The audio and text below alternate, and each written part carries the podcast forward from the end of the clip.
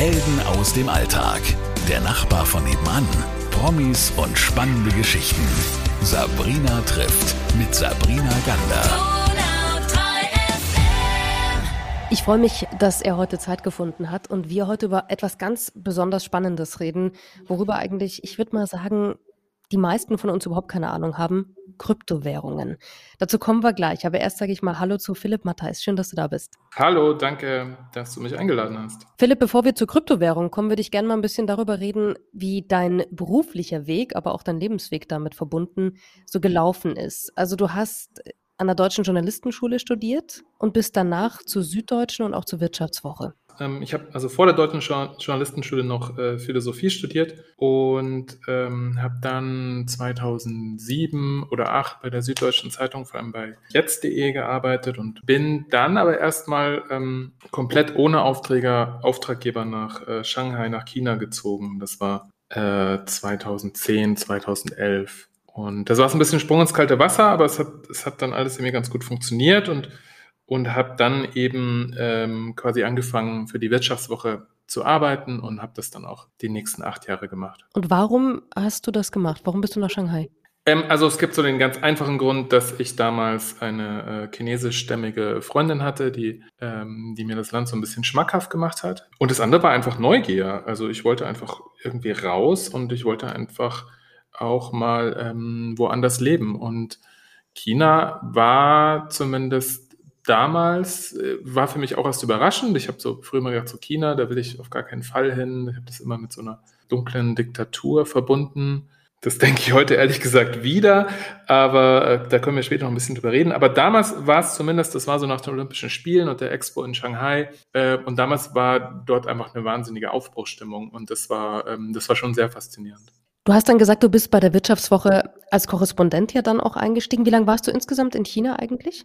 Ähm, von 2011 bis 2016. Genau, und von dort bin ich dann nach ähm, Istanbul gezogen und habe dann nochmal knapp vier Jahre von dort aus berichtet.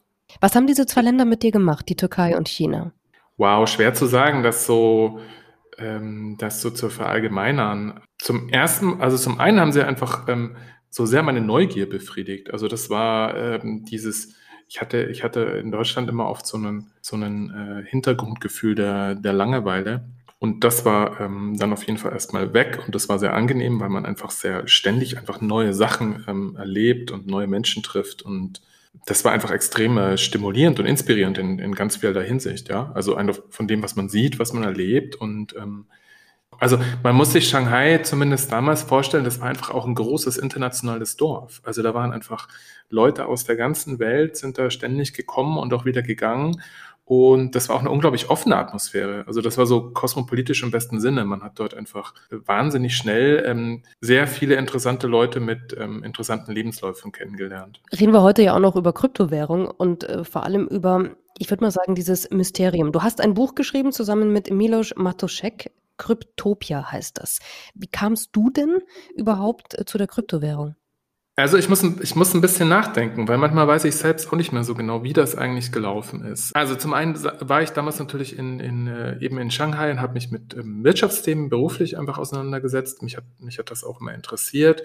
Ich glaube, das war so 2013 war so der erste Hype-Zyklus. Da ist dann Bitcoin von wenn ich mich nicht täusche, ich glaube damals von irgendwie 100 Dollar auf 1000 Dollar gestiegen oder sowas und dann noch wieder gefallen, ja.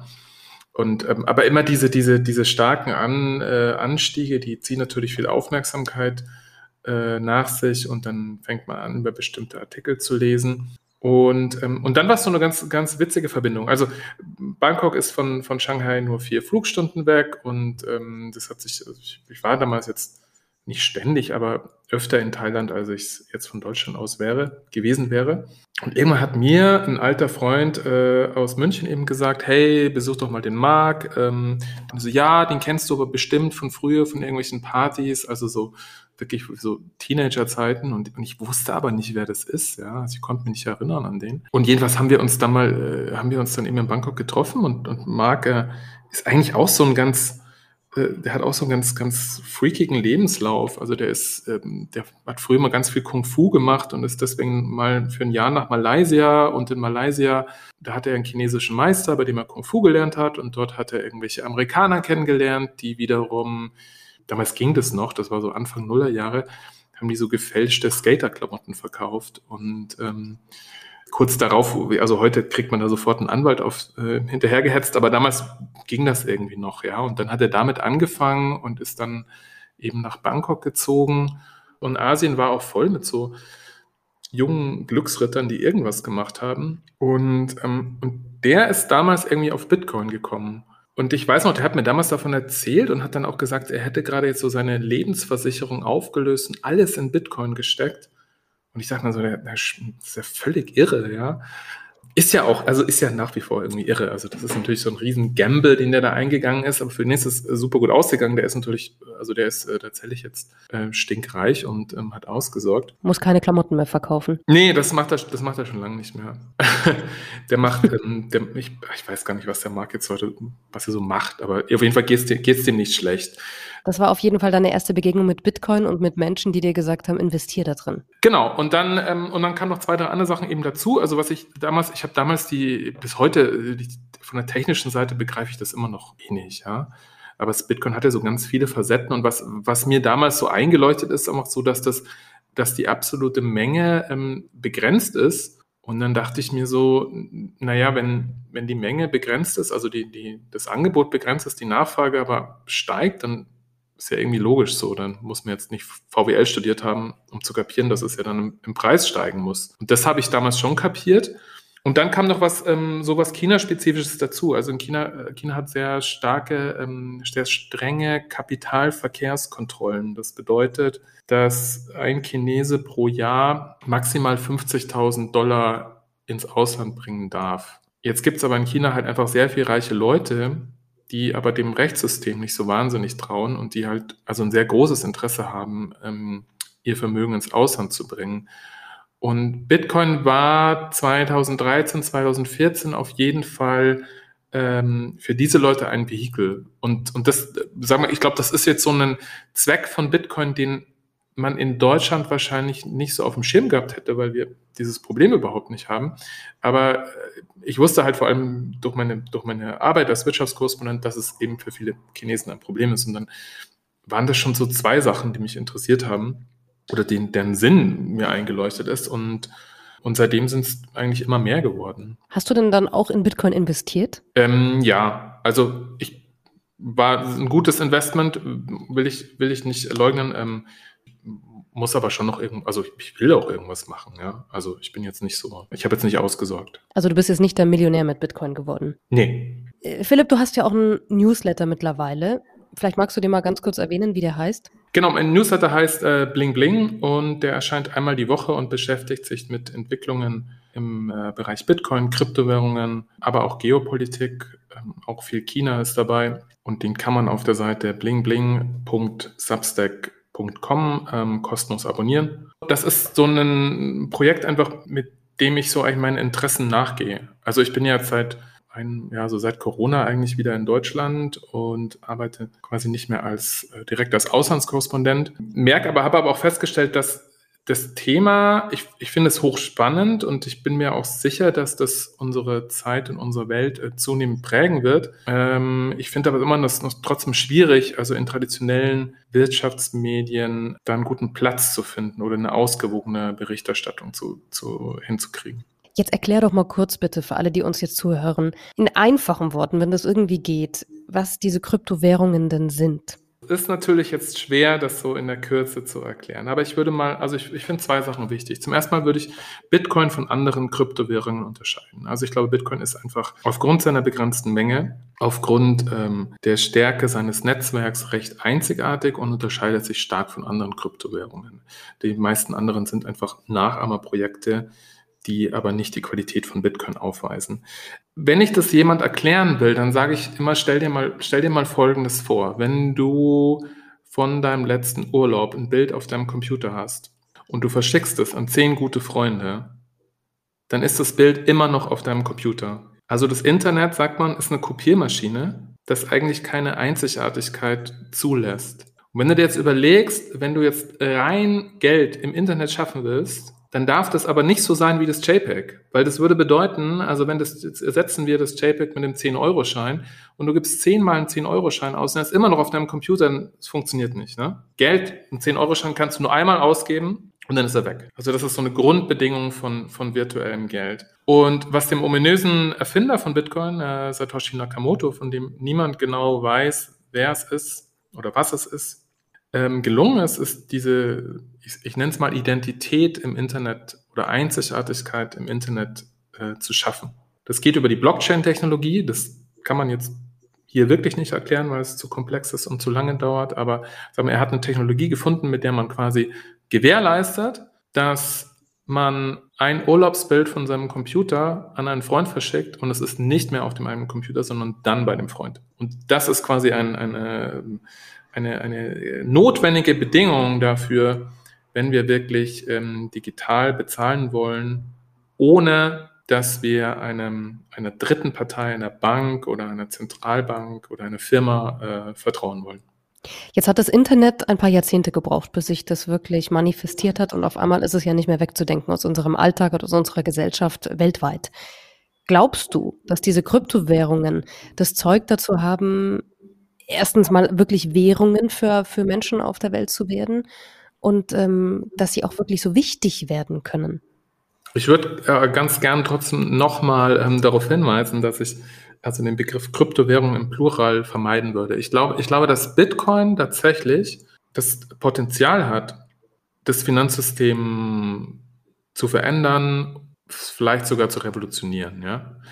Ich glaube, was, was tatsächlich die Konkurrenten von, von Bitcoin in Zukunft werden, das sind äh, staatliche Digitalwährungen, also ein digitaler Euro, ein digitaler Yuan, ein digitaler US-Dollar, äh, woran gerade stark gearbeitet wird. Glaube ich, ein ganz wichtiger Unterschied zwischen Bitcoin ist, dass es dezentral ist. Das heißt, es gibt keine dritte Partei, die auf in irgendeiner Weise unsere Transaktionen oder unsere Daten äh, einsehen kann. Das ist so ähnlich wie Bargeld, oder? Also wenn ich dir einen 10-Euro-Schein gebe, dann sieht das eigentlich auch niemand anderes, nur wir beide wissen davon. Ähm, bei staatlichen Digitalwährungen, die mit Sicherheit in den nächsten Jahren kommen werden, wird es aber so sein, dass eigentlich ständig jemand draufschauen kann, ähm, ob ich dir äh, 10 Euro gegeben habe. Und das ist halt immer so wie bei allen, finde ich, Datenschutzsachen. Der erste Gedanke ist immer, ja, na und? Ich tue ja nichts Verbotenes. Wenn man aber so ein bisschen versucht, über den eigenen Tellerrand zu gucken, dann ist das aber eigentlich schon recht gefährlich, weil der Großteil der Welt lebt nun mal in eher autokratischen, autoritären Systemen. Und es kommt einfach immer wieder vor, dass ähm, nicht demokratische Regierungen, Akteure, sage ich mal, in dein Vermögen eingreifen. Und das ist, ähm, das ist schon ein massiver Eingriff, ja. Und das ist tatsächlich mit, also ist mit Bitcoin einfach nicht möglich. Was ist so deine Meinung? Was rätst du Menschen, wenn sie sagen, okay, ich, irgendwie würde ich gerne mit traden, hast du vorhin gesagt, also handeln, vielleicht mit einsteigen, so ein bisschen was investieren. Was würdest du Menschen wie mir, die überhaupt keine Ahnung von Kryptowährungen haben, denn sagen, wie sollte man anfangen? Also ich muss natürlich auch immer irgendwie dazu warnen, das ist ja so die übliche Warnung von allen Menschen, die über Finanzsachen schreiben. Ich bin kein Anlageberater, das will, möchte ich auch nie sein, ich weiß auch nicht, wo der Kurs geht. Aber ich würde mal jedem raten, der gar keine Ahnung davon hat, finde ich, die Beschäftigung mit Bitcoin äh, lohnt sich sehr, weil sie auch ganz neue Perspektiven auf ähm, Geld und unser Finanzsystem eröffnet. Also allein deswegen schon mal ist es von intellektueller Seite ist es, finde ich, eine sehr lohnende Beschäftigung. Ja, also das ist, geht, geht fast jedem so, der anfängt, sich damit zu beschäftigen, hat eigentlich noch nie so richtig drüber nachgedacht, was Geld ist, woher das kommt, äh, wie es gemacht wird und, und all diese Sachen lernt man in dem Prozess Bitcoin zu verstehen. Man, man soll sich das angucken. Es wird, es wird auch da bleiben, ja. Das wird nicht, äh, es wird nicht weggehen erstmal. Und was jetzt die Anlage betrifft, also kann dir nur sagen, was ich Freunden rate, so die, ich habe das Gespräch oft mit guten Freunden und dann sage ich denen meistens, du, wenn du ein bisschen Geld gespart hast, nimm maximal fünf Prozent davon und beschäftige dich damit, lese dich selbst ein und, und dann, und dann investiere das und am besten machst du über einen längeren Zeitraum, kauf nicht alles auf einmal, sondern stückel das, kauf die ersten 20 Prozent hier, die nächsten im nächsten Monat und so weiter. Also ich rate jedem, nicht zu traden, nicht zu zocken, ähm, die Finger von Altcoins oder Shitcoins zu, zu, zu lassen, wie man sie in der Szene nennt. Ähm, und wen es interessiert, der soll, der soll einen, einen kleinen Teil seiner Ersparnisse, Ton liegt auf klein, in, äh, in Bitcoin investieren und ähm, am besten sonst nichts. In keine andere Kryptowährung, sagen wir so, ja. Du hast in China gelebt, du hast in Istanbul gelebt und wir haben das vorhin ja schon ein bisschen erwähnt, warum in China zum Beispiel so Bitcoin und digitale Währungen, also Kryptowährungen, so einen Aufschwung erlebt haben. Wie ist denn heute der Stand der Dinge dort in diesen Ländern oder vielleicht auch mal global betrachtet im Gegensatz zu Deutschland? Das ist eigentlich ganz interessant, weil ähm, das auch zeigt, wie unterschiedlich die Facetten eigentlich von Bitcoin sind, weil das erfüllt, also hat, hat spielt in beiden Ländern oder wenn ich jetzt westliche Welt dazu nehme, in allen drei Blöcken eine völlig andere Rolle. Ähm, mit China angefangen. China war, äh, Bitcoin ist seit Mai oder Juni äh, völlig verboten. Davor war aber China äh, das wichtigste Land für die Bitcoin-Miner. Wahrscheinlich haben wir jetzt auch nicht Zeit, das zu erklären. Das ist auch recht komplex, aber die meisten ähm, Rechnerfarmen, die das äh, Netzwerk ähm, stützen und, ähm, und neue Bitcoins schürfen. Man kann sich das bisschen vorstellen wie, wie bei, bei einer Goldmine. Also das quasi ein Bitcoin muss auch eben geschürft werden. Ähm, die waren eben in China. Da China einen Großteil seiner Energie aus äh, Kohlekraft ähm, bezieht, wurde Bitcoin auch zu so einem Umweltproblem. Und ich persönlich fand das sehr, sehr gut, dass die äh, dass es dieses Verbot, ich fand das Verbot nicht gut, aber ich fand gut, dass die Miner gezwungen wurden, aus China, ähm, China zu verlassen. Ja. Ich glaube, das ist insgesamt eine recht positive Entwicklung. Der Stromverbrauch von Bitcoin ist sehr, sehr hoch und das ist tatsächlich auch ein Problem. Äh, ich finde, die Debatte wird manchmal ein bisschen unfair äh, geführt, weil nicht, wie bei allen technologischen Entwicklungen, ist nicht der Energieverbrauch per se das Problem. Es geht darum, wie die Energie gewonnen wird. Wenn die aus Wasserkraft kommt, dann stört das eigentlich niemanden. Im Fall von China kamen sie aber eben aus Kohlekraftwerken und das äh, war natürlich schon ein, ein großes Umweltproblem. Jedenfalls in, in China wurde, also ich, was ich so auf persönlicher Ebene mitbekommen habe, Chinesen, das ist so eine starke Verallgemeinerung, aber ich sage es einfach mal so, die Chinesen gambeln einfach so sehr gerne und, und, zocken einfach gerne. Und deshalb war es da gerade bei vielen Leuten einfach so äh, sehr angesagt, irgendwie mit, mit äh, Kryptos rumzuzocken. Ähm, und dann gab es den anderen Effekt eben, dass die wie bereits erwähnt, dass es für wohlhabende Chinesen einfach äh, ein Vehikel war, Geld aus der Landes zu schaffen.